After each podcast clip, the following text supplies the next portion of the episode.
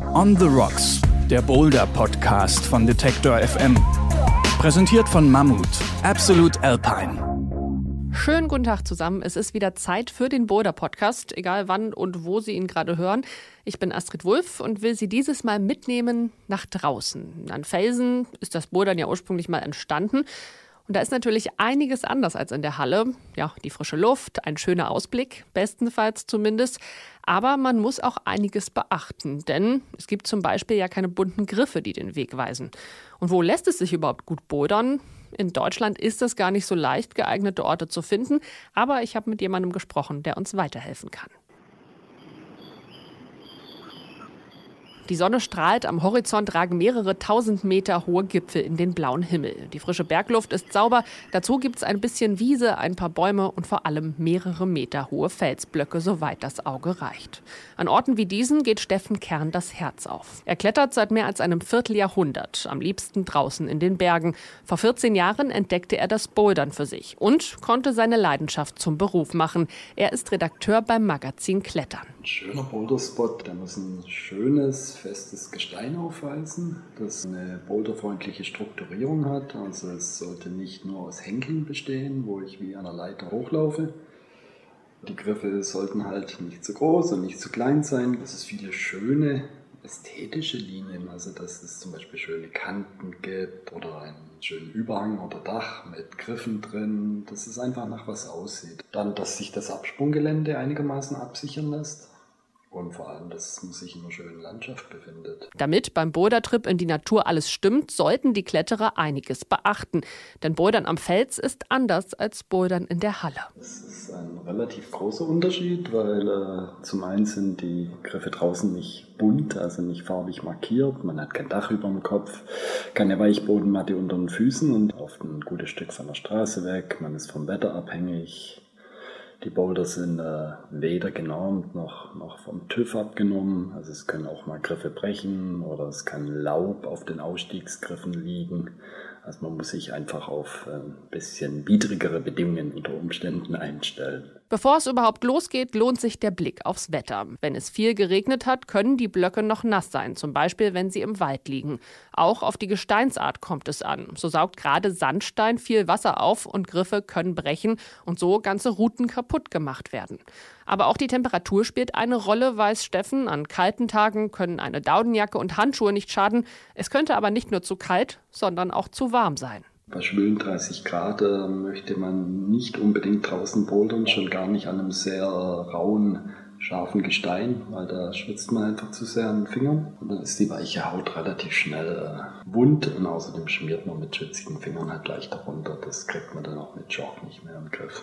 Gerade wer noch nicht oder selten draußen bouldern war, sollte nicht allein losziehen, empfiehlt der Boulder-Experte. Zusätzlich zur tragbaren Sturzmatte, dem Crashpad, rät er zu einem Begleiter, der spottet. Draußen äh, sollte immer ein Partner unten stehen und darauf achten, dass man auf den Füßen landet und äh, auf jeden Fall nicht mit Wirbelsäule oder Kopf gegen umliegende, ja zum Beispiel Felsen stürzt. Sprich, der Spotter, der steht unten muss voll aufmerksam sein, die Hände erhoben, ein bisschen weiche Knie, also ein bisschen angewinkelt alles und greift den Sturzenden dann an der Hüftregion und versucht ihn einfach aufzurichten, dass er gerade landet. Der Kletternredakteur hat noch einen Tipp.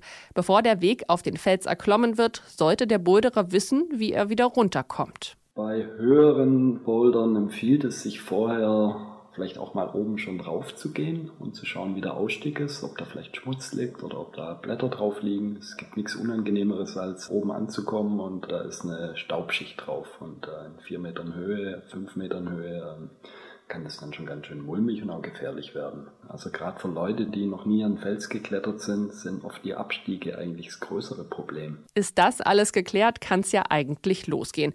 Aber wie überhaupt geeignete Felsen und Routen finden? Da helfen Boulderführer mit sogenannten Topos, grafischen Darstellungen von Kletterrouten.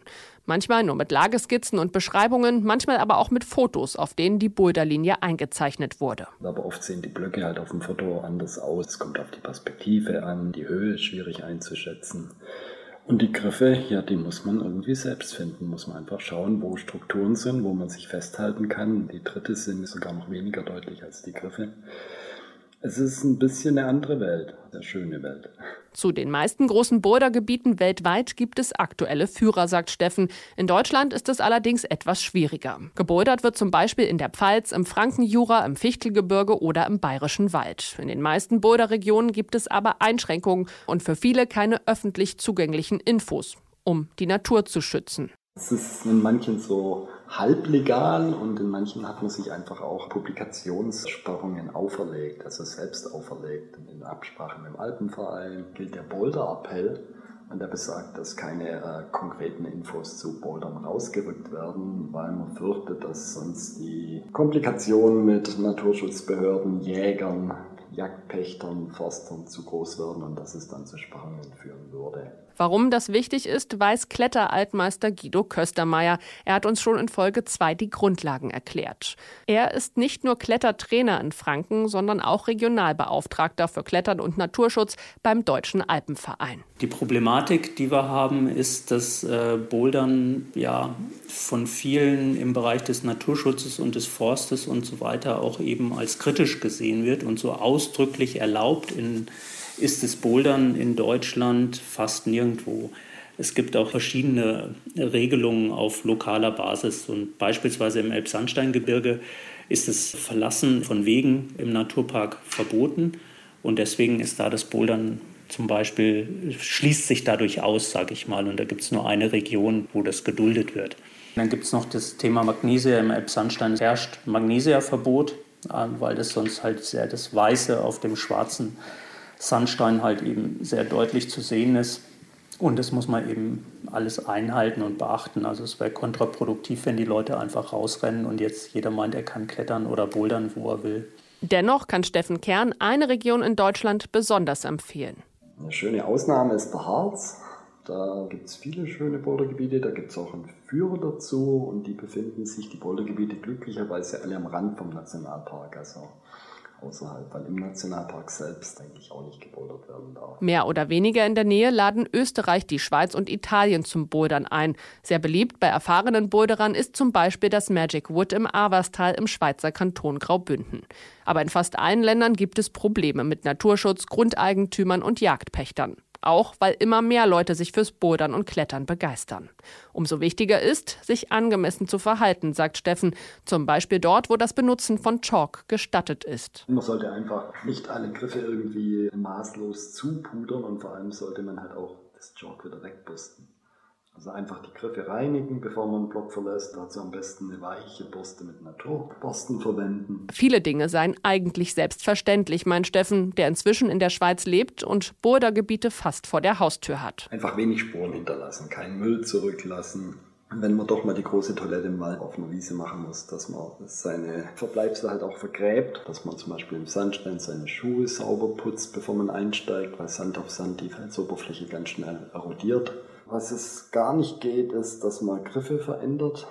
Ja, dass man die irgendwie mit, mit einem Meißel oder sonst was größer macht, weil man nicht hochkommt.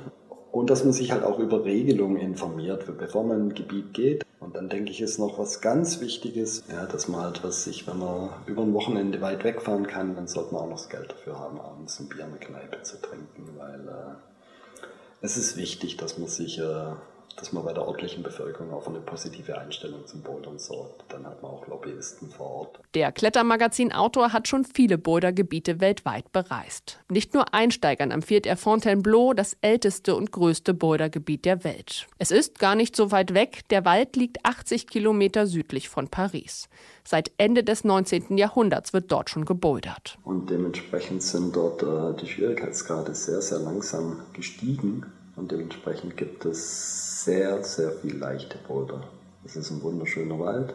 Für Einsteiger ist das mit Sicherheit das idealste Gebiet überhaupt. Weil alle moderneren Bouldergebiete, da war natürlich schon die Schwierigkeitsentwicklung im Klettern sehr weit vorangeschritten.